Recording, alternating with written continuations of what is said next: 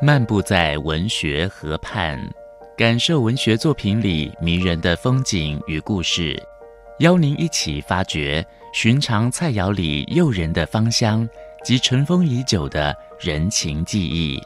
请听焦桐谈饮食文学。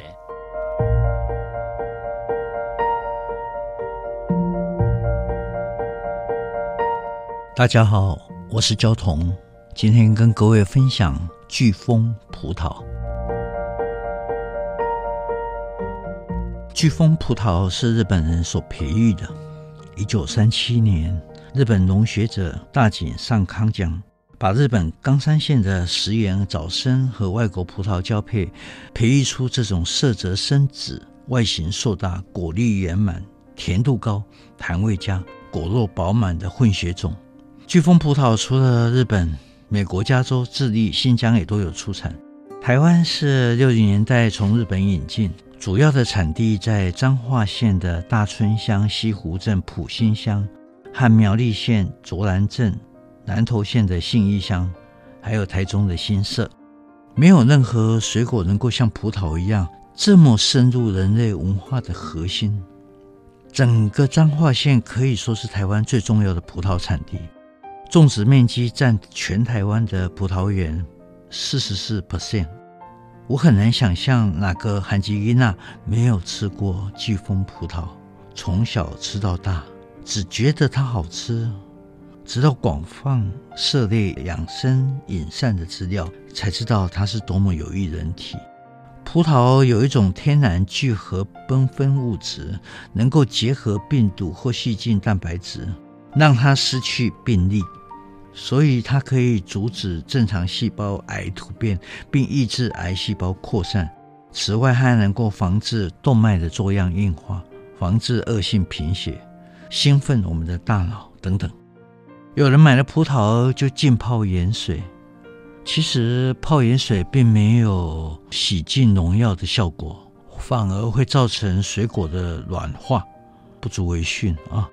葡萄皮上面的果粉常常被误会成肮脏的尘垢或者是农药，其实那是好东西，带着健康的暗示。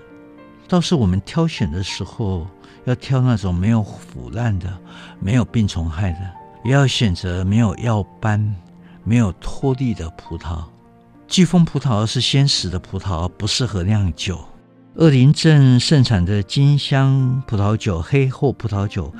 可能是台湾目前最适合酿酒的两种啊，葡萄就金香葡萄和黑后葡萄。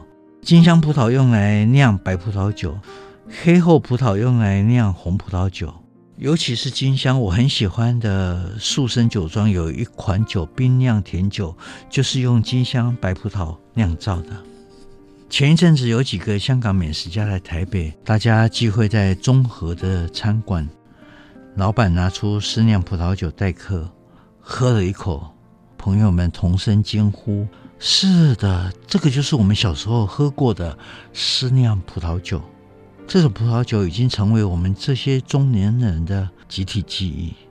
在夏天葡萄盛产的时候，洗净玻璃瓶罐和葡萄，试净、风干，一层葡萄，一层砂糖，九分满的时候封存。”在过年的时候开封品饮，那种葡萄酒自然是很甜的，甜的很适合还不懂葡萄酒的台湾人。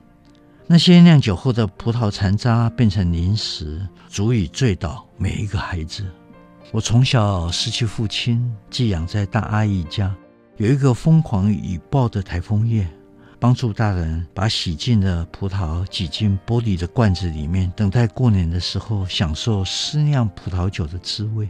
我一生都会记得那个滋味。如何安慰一个忧郁的孩子？台湾的巨峰葡萄每一年可以收成两次，夏果和冬果。巨峰葡萄的身影逐渐远去的时候，我都会像等待恋人一般等待重逢。五分钟系列小单元，与您同游文学河畔，带给您小确幸的滋味。